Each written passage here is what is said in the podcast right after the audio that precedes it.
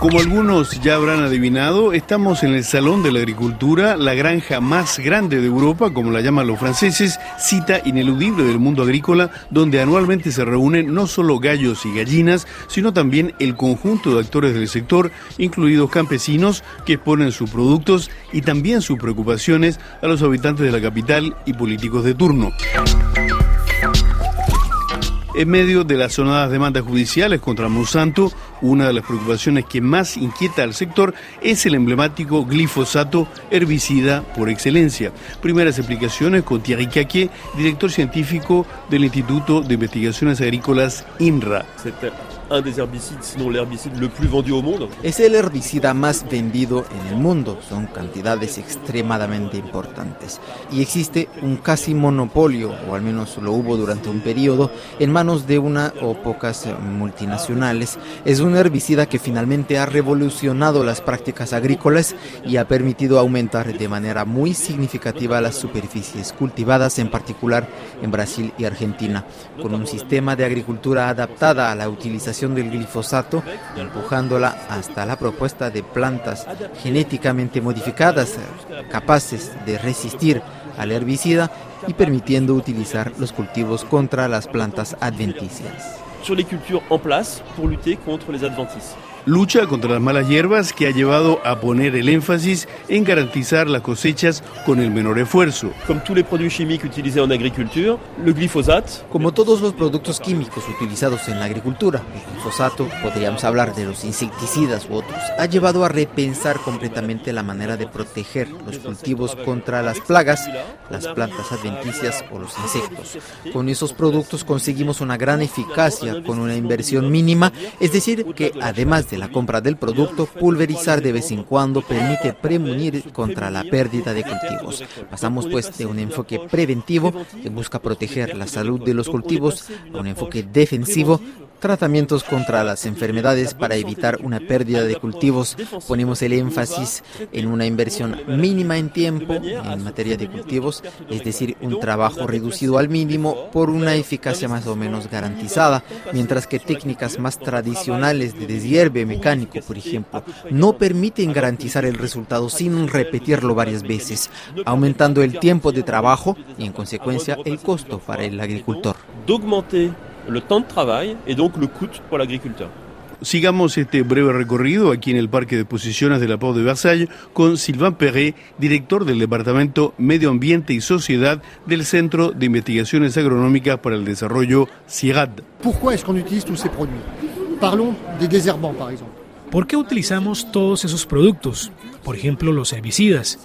Uno de los enemigos de cualquier cultivo son las malas hierbas, la competencia por los nutrimentos, por el agua. Desde que la agricultura existe sobre el planeta, los agricultores han buscado deshacerse de las malas hierbas. Primero lo hicieron a mano, como siguen haciéndolo en algunos países africanos, pero exige gran cantidad de mano de obra, horas y horas. Con la llegada de la mecanización hace un siglo y medio, con un tractor y algunos dispositivos, se podía ir más rápido. Después aparecieron los herbicidas. Después de la guerra, con todo el reciclaje de los productos químicos desarrollados, en particular por la industria alemana, que recicló sus productos destinados al armamento orientándolos hacia la agroquímica, pasamos a una etapa aún más fácil. La naturaleza humana va hacia lo que es más simple. Pasamos de un esfuerzo muy duro, manual, al tractor y ahora a la simple pulverización. Ley del menor esfuerzo, pero que tiene un costo. Primero que nada, cuesta porque esos productos hay que comprarlos y después hay un costo medioambiental. Pero eso lo sabemos desde hace poco, porque no quisimos verlo, porque no se hicieron pruebas. Es lo que yo le explicaba hace unos días a un niño que me preguntaba por qué no nos interesamos en saber si esos productos eran tóxicos. Le respondí porque no nos hicimos la pregunta. Cuando tenemos un producto que sirve para eliminar las malas hierbas, no lo ensayamos sobre los ratones o los humanos. Solo hace muy poco tiempo nos dijimos, un momento, tal vez los productos que eliminan las malas hierbas pueden tener efectos sobre los ratones y los humanos. Efectivamente es así sobre el conjunto del medio ambiente, los ecosistemas acuáticos, forestal, etc. Desgraciadamente, nos dimos cuenta cuando ya habíamos adoptado la costumbre de utilizarlos masivamente. Tenemos ya una larga historia, hace más de 50 años que utilizamos esos productos.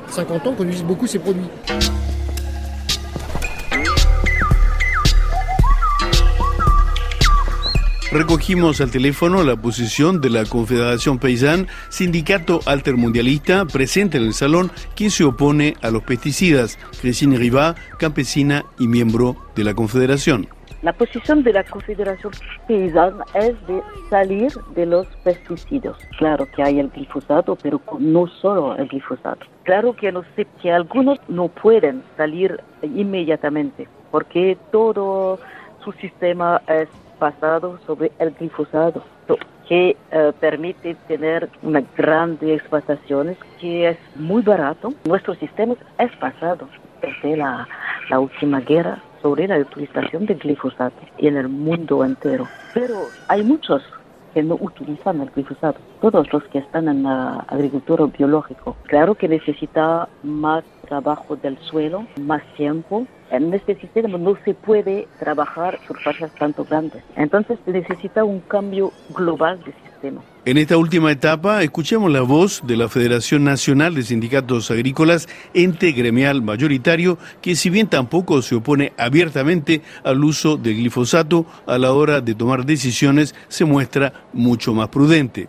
Christian Durlin, miembro del Consejo de Administración de la FNSA. Euh, euh, Sobre las alternativas a los productos fitosanitarios, naturalmente es necesario disponer de soluciones. Nosotros destacamos ese punto porque seguramente es el factor limitante, por no decir el factor de bloqueo en algunos casos. Hay un segundo aspecto que es el acompañamiento humano de la transición, porque cuando hay soluciones es necesario apropiárselas, poder adaptarlas a su propia explotación y eso exige un enorme trabajo por parte del agricultor, también del medio, porque una solución en un territorio determinado no necesariamente es reproductible tal cual sobre otro territorio. Es necesaria adaptarla. La FNSA destaca la disparidad de casos, por ejemplo, entre un complejo cerealero y una modesta huerta frutal. Las alternativas de las que disponemos hoy no aportan todas el mismo nivel de protección o las mismas soluciones que hoy nos brinda la protección química. ¿Acaso el comprador actual aceptará un producto diferente con algunos defectos? ¿Aceptará pagar un precio diferente porque el precio de la protección no será el mismo?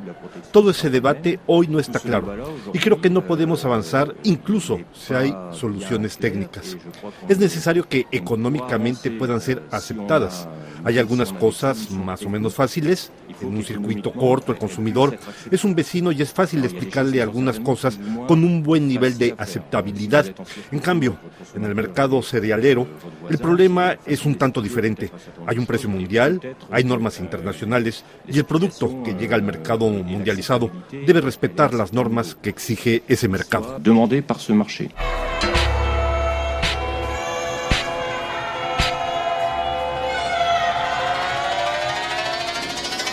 La variedad de actores y el volumen de los intereses en juego, industria agroquímica, filiales agrícolas, exportaciones, política agrícola europea, subvenciones, no facilitan la expresión de la voluntad común por un cambio de modelo menos dependiente de los fitosanitarios, pero la inquietud de algunos productores, sumada a la presión de la sociedad, incluidos los procesos contra Monsanto ampliamente cubiertos por la prensa, parecieran dejar huella y marcar un camino reversible. Nos despedimos así desde el Salón de la Agricultura de París, edición 2019.